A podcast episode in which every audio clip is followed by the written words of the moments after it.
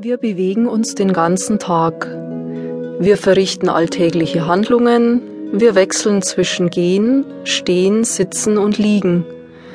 Die Art und Weise, wie wir uns bewegen, beeinflusst entscheidend das Befinden. Als Kinder lernen wir durch spielerisches Ausprobieren die Harmonie der Bewegungen.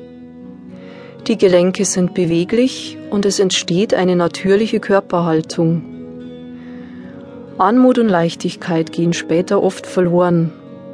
Faktoren wie Stress, Leistungsdruck und einseitige berufliche Tätigkeit führen zu ungünstigen Haltungs- und Bewegungsmustern. So neigen zum Beispiel manche dazu, ein Hohlkreuz zu machen, andere ziehen die Schultern hoch oder spannen den Nacken zu stark an. Mit zunehmender Wiederholung werden diese Muster zu einer festen Gewohnheit. Wir identifizieren uns mit unserer Haltung und Bewegungsweise und merken vielleicht zunächst nicht, dass sie ineffizient oder schädlich geworden sind. Doch früher oder später äußert sich die verlorene Beweglichkeit in Form von Bewegungseinschränkungen, Verspannungen, Rückenschmerzen und Gelenkbeschwerden. Wie können ungünstige Bewegungsgewohnheiten aufgelöst werden? Die Feldenkreismethode setzt auf einen angenehmen Lernprozess mit vielfältigen, ungewohnten Bewegungen. Das Körpergefühl, der sogenannte kinästhetische Sinn, spielt dabei eine zentrale Rolle. Je besser Sie sich spüren, umso bewusster und harmonischer bewegen Sie sich. Für ein gutes Körpergefühl braucht es Aufmerksamkeit und Entspannung. Wenn Sie angespannt sind, können Sie sich nicht fühlen. Stellen Sie sich einen schweren Ziegelstein auf Ihrer Hand vor. Legen Sie jetzt noch einen kleinen Kieselstein auf den Ziegel. Durch die Anspannung des Armes können Sie das Gewicht des Kieselsteins nicht gut einschätzen. Erst wenn Sie den Ziegel wegtun, nehmen Sie das Gewicht des kleinen Steins wahr. Genauso ist es bei der Bewegung. Wenn Sie überflüssige Muskelanspannung reduzieren, können Sie Bewegungen klarer einschätzen und sich feinfühliger und besser koordinieren. Reduzieren Sie also eine überhöhte Muskelspannung. Um wieder so beweglich zu werden wie ein Kind, brauchen Sie nur zu lernen wie ein Kind.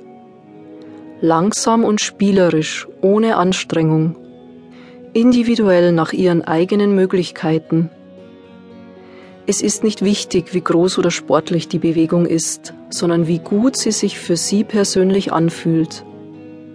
Lassen Sie sich von Ihrem inneren Gefühl einer immer stimmigeren, angenehmeren Bewegung führen.